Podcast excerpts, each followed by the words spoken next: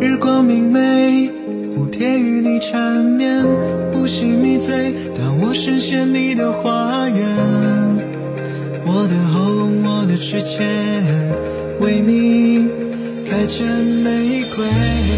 蔷薇花是你发香的蜜甜，薰衣草是你治愈细腻的催眠，灵魂绽放，肢体昏厥，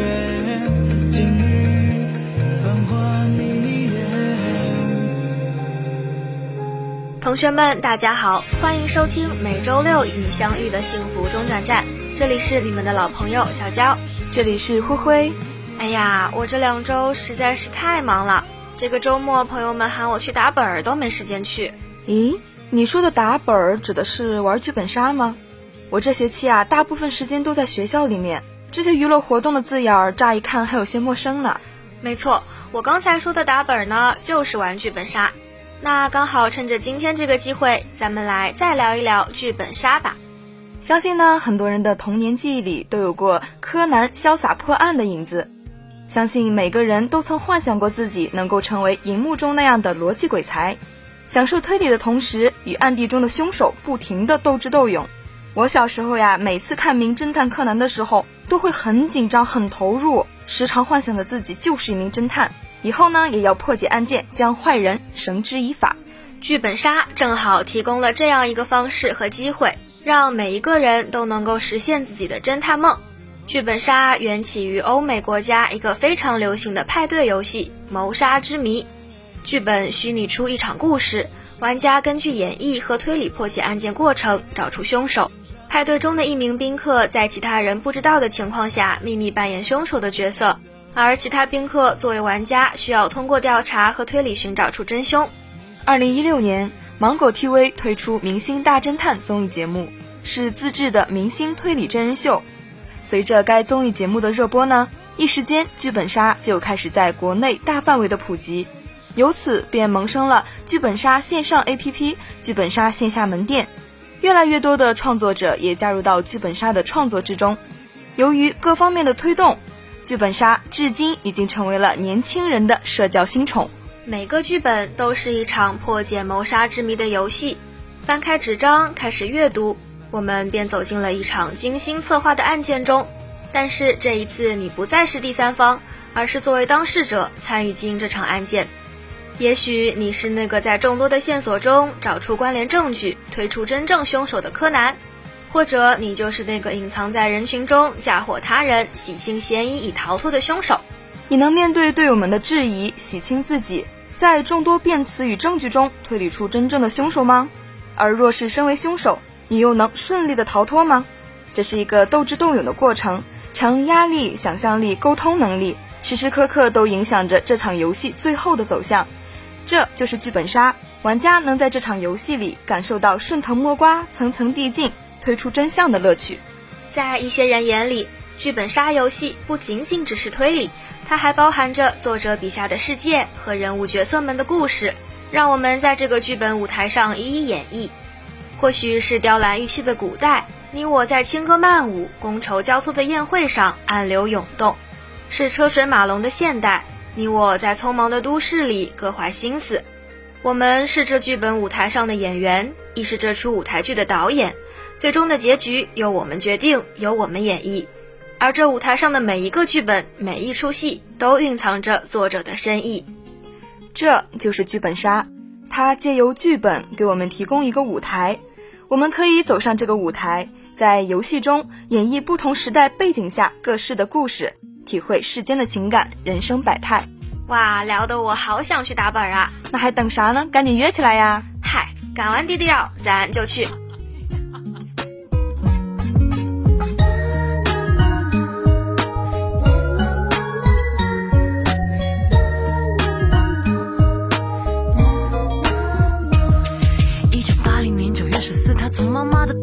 出来。X 带着害羞的表情来到这世界上，不然现在的他不会这么闷，这么闷，有够闷，有够超级的闷骚。从小他就住在士林区外双溪的山腰上，那里的公车其实不止两辆，好吗？只是等公车半小时、一小时才来一趟，错过了真的会让人觉得很慌张。每个朋友都嫌他家太偏僻，欢迎继续收听周六幸福中转站，我是主播鱼鱼，又到了一周一度的美食环节啦。我是主播小七，哎，本来我是最期待每周的美食环节的，每到秋天就好似来到了我的噩梦，口腔溃疡，嘴唇干裂起皮，真是食之无味啊。小七，你这是缺少维生素了，我给你推荐补充维生素 C 的王炸食物吧。秋天过后可是收获的季节。不吃点水果怎么对得起自己呢？尤其对于我这个柑橘星人来说，黄澄澄、圆滚滚的橘子、橙子，简直让我欲罢不能。鱼鱼，你别卖关子了，我等着下播去买水果呢。哎，你怎么还急上了？我的第一款水果啊，是秋冬限定的云南冰糖橙，特别干燥的时候吃几个。果肉香甜，汁水充盈，一瞬间治好干燥嗓子。云南的冰糖橙曾因为看着酸吃着甜，在央视财经频道亮过相。两千小时阳光浴，一比二十四黄金酸甜比，平均甜度超过十一度。随便挑出一个关于它的关键词，都能惊艳所有人，着实是当之无愧的王者。哦，我听说过。冰糖橙的外表呈现青绿色，像橙似橘，凑近一闻，就像是淡淡的柠檬清香，飘飘荡荡的钻进鼻子，再慢慢钻进你的心里，一下一下撩拨你的小心脏。有句话说：“北有冰糖心，南有冰糖橙”，就是这款来自彩云之南的绿皮冰糖橙吧？没错，这个时节能吃上一口云南独有的绿皮冰糖橙。感觉整个冬日都被滋润了。冰糖橙的果肉无籽或少籽，细腻脆嫩，饱满多汁，每一颗果粒中都充满了果汁，一口咬下，在嘴里有爆汁的畅快享受。细腻的果肉吃完也不会留下果渣，撕扯之间，果皮的清香更是沁人心脾，整个办公室都瞬间清爽了。我能想象到。橘子皮是我晕车时最喜欢闻的，不像任何香水，特别清爽。怪不得任贤齐唱“橘子香水受过你的苦，穿破了天，埋进了土”，我都快唱起来了。愉悦，我这儿呢也有一款网红橘子，叫涌泉蜜橘，香味犹如泉水涌出，可见一斑。原产地在浙江台州涌泉镇，故此得名。每年江浙沪自驾奔赴涌泉镇采购蜜橘的人是一批又一批，还有不少熟客为了送贵宾，提前一年就预定，还曾上过热门节目综艺，名声啊大得很。涌泉镇正因地势高，才有好吃的果子。我从多年的吃橘子经验中总结出来，平地果没有高山果好吃，海拔的增高让蜜橘果树没有遮挡。能更好的接受自然滋养，昼夜温差变大，甜度自然也会有所提升。而且平地只有泥土，高山是砂石土质，更容易存留水分和养分，果子更好吃。你都快成植物学家了，我没那么麻烦。我对橘子啊，只有几个评判标准：第一，皮厚或小都行，与果肉相匹配就行；第二，果肉一定要嫩。入口接近无渣的感觉为佳。第三，果汁要足够丰盈，干巴巴的橘子吃起来没有意义。第四，果味要浓，太酸或假甜都不行，甜中带点酸的 VC 口感才新鲜好吃。而涌泉蜜橘正好每一点都达标，符合我对好吃的橘子的标准。看你也是个标准的吃货啊，说的全都是关于口感的事情。好啦，听到这里，你是不是也口舌生津、摩拳擦掌了？快趁着好时节，网购一箱柑橘回来吧！没错，你吃到了新鲜美味的橘子，农民伯伯婶婶们增添了收入，真是一石二鸟。那我们下期再见啦！盼春草明年绿，喝酒别重逢的相聚，等着你。城中飞起流星。我还唱那几句，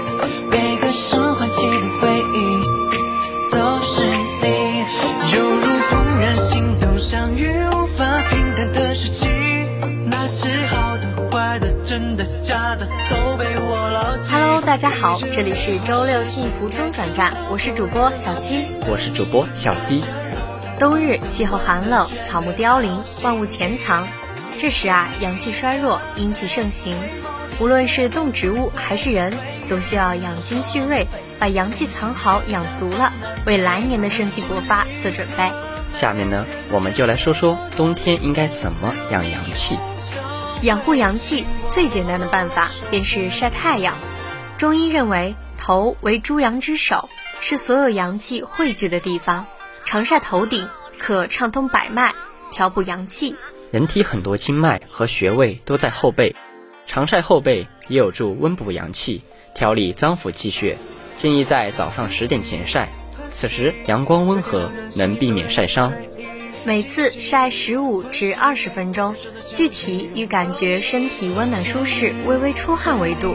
晒完后喝点温开水，及时补充身体流失的水分。同时呢，多运动也可养阳。中医认为，动则生阳，运动是散寒温阳的一个重要手段。阳虚体质者尤其要多运动。阳光充足的上午是最好的运动时机。秋冬多风寒冷季节，则建议在室内进行。运动时注意避免大量出汗，因汗出太过而伤阳。因此，运动项目建议选较柔和的中低强度项目，如慢跑、快步走、骑车或太极、八段锦、五禽戏等，以手脚温热、面色红润。微微出汗为度。除了晒太阳，饮食也是养护阳气的一个好方法。冬日寒冷和干燥交织，补阳应该抓住重点，就是宣肺。白色宣肺食物有银耳、玉竹、白百合、山药、白萝卜、白扁豆、莲子等。很多人不知道，睡个午觉也可以帮我们养好阳气。午时即十一点到十三点的时候，是心经值班。因为按照太极阴阳变化，这个时候啊，阳气最旺。阳虚的人这个时候就要静静的睡，休息半小时到一小时才能养阳气。睡午觉要平躺，这样可以让大脑和肝脏得到血液，有利于大脑养护。《黄帝内经》有一句话叫做“卧则血归于肝”，不是躺下，颈椎可以得到休息，腰也可以歇一会儿。所以有条件的啊，最好躺下午休。长期熬夜容易导致深度疲劳、情绪低落，甚至诱发心脏病猝死以及癌症等。所以，如非必要，最好少熬夜。熬夜后，除了可以适当补充睡眠，可以常吃这几种食物。可以吃一些富含维生素 B 的食物，如猪肝荠菜汤等。同时，也可以多吃一些补气血的食物，如山楂、红枣、桂圆等。好了，今天的养生节目就到这里，我们下期再会。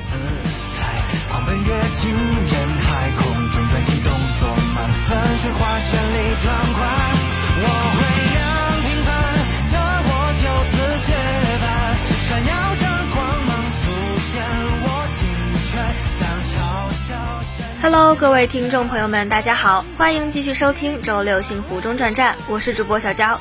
大家好，我是主播于玉。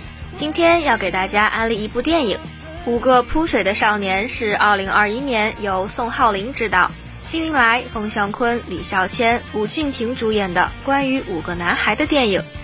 辛云来饰演的张伟是个各方面都很普通的男生，成绩不上不下，在家里和学校都不太受重视。本来打算把平淡无奇的生活继续下去，却阴差阳错成了男子花样游泳队的队长。冯祥坤扮演的是个典型的学霸书呆子，虽然是长辈眼中别人家的孩子，但他的体育成绩不合格，没有课余的兴趣爱好，德智体美综合素质并不过关。李孝谦演绎的高飞是一个天赋极高的体育特长生，看上去运动有关的项目，他干啥啥都行的类型。但他却性子孤傲，不愿与人相处。吴俊廷演的王子时常有些傻里傻气，是五人中的呆萌担当，没有远大抱负，没有过硬的心理素质，但有一颗和朋友们同进退的真挚之心。五人团体中的最后一位就是曲晓东，蛐蛐儿，几人中的学渣，志不在上学，所以整日里没心没肺。但他有一个爱他的妈妈，或许是美好的家庭环境造就了他性格上的不拘小节。在我们普通的青春里，最疯狂的高光时刻会是什么？张伟名字普通，长相普通，成绩中游，是老师和妈妈眼里的差生。经历了多方的打压，他渐渐失去了对自己的信心，直到一次意外的任命，一点点改变了他的人生。张伟被任命为学校男子花样游泳队的队长，从来没有被人相信过的他，面对队友们的信任，第一次有了想要赢的想法。青春的底色大概就是热血和中二。少年们决定一起迎接这场男子花样游泳的青春反击战。该片翻拍自日本电影《五个扑水的少年》。不管你看完哪一版，内心总会被一股温暖的情谊包裹。友谊，这个文学中永恒的母题，贯穿于我们不同的年龄阶段。你可以在张伟和队友争吵的片段中，看到自己和兄弟吵架时的影子。也可以在队友帮助张伟完成水上空翻动作的努力中，看见朋友为自己两肋插刀的样子。文学作品的意义之一就是引起读者、观者的共鸣，让我们知道这个世界没有孤岛。电影中几乎所有的角色都面临生活的无奈，从老师到学生，从领导到家长，每个人都在疲于应付生活的艰难，好像面临着四处漏水的堤坝，各种意外情况。让当事人恨不得长出三头六臂去堵漏洞，疲于奔命。想到三头六臂，一方面，当每个人使出各种破落解数去挽回局面时，那种笨拙和庆幸真是好笑又可怜；另一方面，电影里埋了一个关于哪吒的笑点，那种渣渣学生跌倒后的不服输。可悲可叹的是，哪吒是要割肉还母的。他仿佛要经历一种死亡般的努力后，才有活着的权利。赶鸭子上架，大概是很多人成长的开始。看着电影，笑着笑着就哭了。导演考虑的内容远比观者看到的要多。等过几年再来看这部电影，或许感受到的又是不一样的感觉。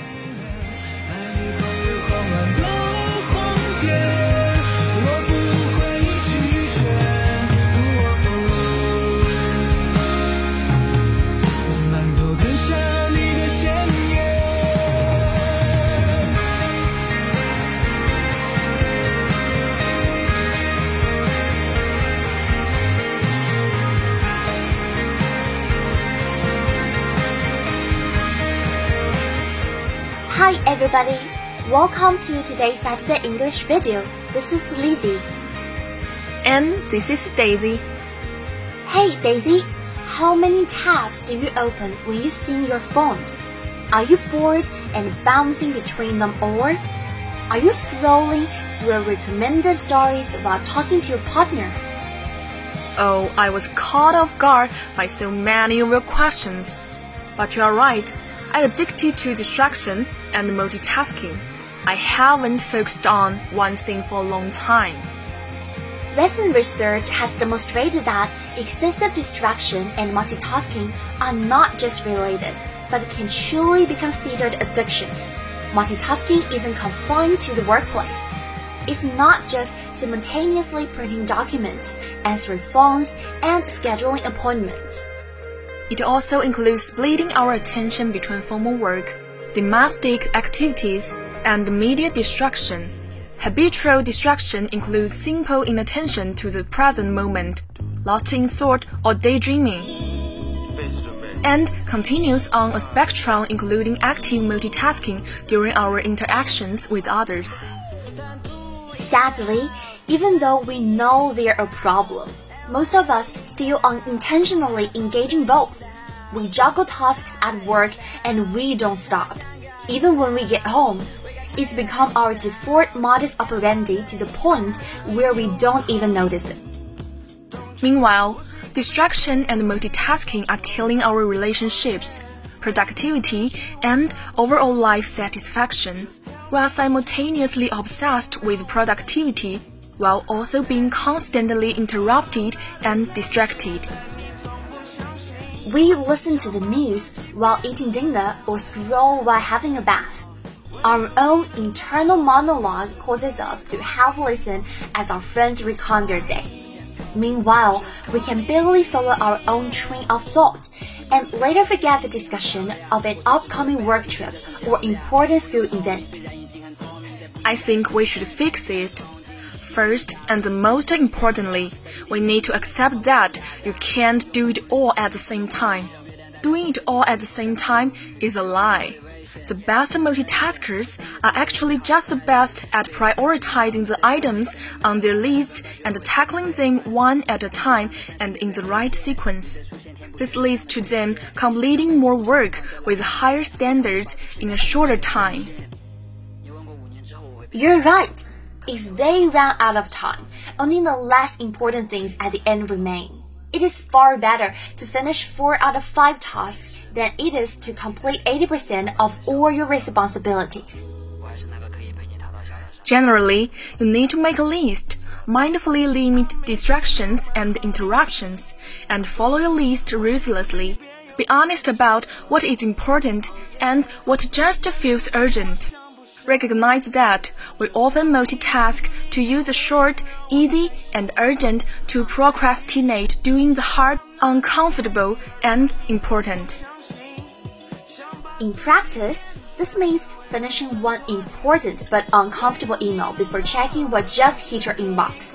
It's letting a minor call go to voicemail instead of disrupting your workflow. Ask the interrupting coworker if it's mission critical. When it's not, tell them to send you an email and promise to get to it when you are free. Instead of checking your phone or social media throughout the day, only do so on your breaks. Block distracting app notifications. Make a list either first seen in the morning or for the next day at the end of a shift. Then only deviate from your original priorities when forced to by a boss or a real emergency. All of this will require you to have clearer and firmer boundaries both for yourself and your team. It will also make sure you are not putting out everyone else's fires while your own to-do list buries you. Throughout the day, cross things off the list. At the end, pause to really recognize what you've accomplished. Focus on the positive, what you have done, and leave the rest for tomorrow's list. You're right, and this is the end of today's program. We'll see you next week. See you! 犹如怦然心动相遇，无法平淡的夏季。那时好的、坏的、真的、假的，都被我牢记。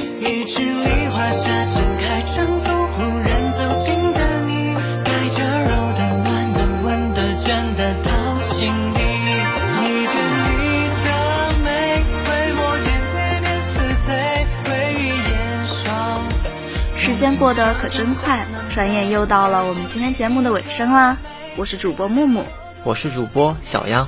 木木啊，你今天穿的也太少了。过了小雪，南京是一天比一天冷了。虽然白天有十七八度，但是晚上还是相当冻人的，昼夜温差大，大家可千万要注意保暖，别感冒喽。这两天太阳好嘛，嘿嘿，我会注意的。哎，小央呀，你是不知道，最近几天我坐在教室里往窗子外边看，看不见梧桐秋叶，单看着阳光，总有种春天快来了，或者说已经是春天了的错觉。有时候路过花坛，都好像能闻到花香。回过神来的时候，不免叫人有些怅然。其实有些花，小雪过后也可以种，比如水仙花、腊梅、山茶花以及一品红。水仙花是冬季开的花，花白又略带淡黄，每朵花有五六片花瓣，样子像个小杯子，花朵长在茎的顶端，常是几朵花开在一起，细闻有清香。它的叶子扁平而狭长，茎则是球形的，像颗洋葱。人们常把它养在水里。水仙花既美丽又清香，是比较常见的观赏花。同样在冬天开花的还有腊梅。腊梅的花长在树枝上，有的品种的腊梅花花瓣外层黄色，内层是暗紫色的，香味很浓。开花以后才长叶，叶子是椭圆形。秋天落了叶后，冬季才会开花。至于山茶花嘛，山茶花我知道，山茶花的花期从每年的十二月一直延续到第二年的五月，长达半年的时间。它古名海石榴，也有玉名花、乃冬或曼陀罗等别名，又被分为华东山茶、川山茶和晚山茶。茶花的品种极多，是中国传统的观赏花卉，十大名花中排名第七，亦是世界名贵花木之一。而一品红呢，高度通常在六十厘米到三米左右，深绿色的叶长约七至十六厘米，其最顶层的叶是火红色、红色或白色的，经常被误认为花朵。但它真正的花是在叶束中间的部分。一品红的花期从十二月可持续至来年的二月，花期时正值圣诞、元旦期间，非常适合节日的喜庆气氛。但要注意的是，一品红有一定的毒性，切记不要误食哦。这些花有的花期长达数月，有的在冬季正是最佳开花时期。在冬季种植这些花。能够给沉闷的季节带来惊喜，欣赏之余更让人们感受到冬日的生机。它们往往会被赋予一种不屈不挠的精神，相较于春光明媚时节开的花，有着它们独特的魅力。这可说到我心里去了，我这就去物色物色，往宿舍里种那么一盆。冬天这小太阳往阳台上那么一照，哎，想想就舒服。那么。本期的幸福中转站就到这里，感谢导播梁丽媛和朱金云，我们下期再见。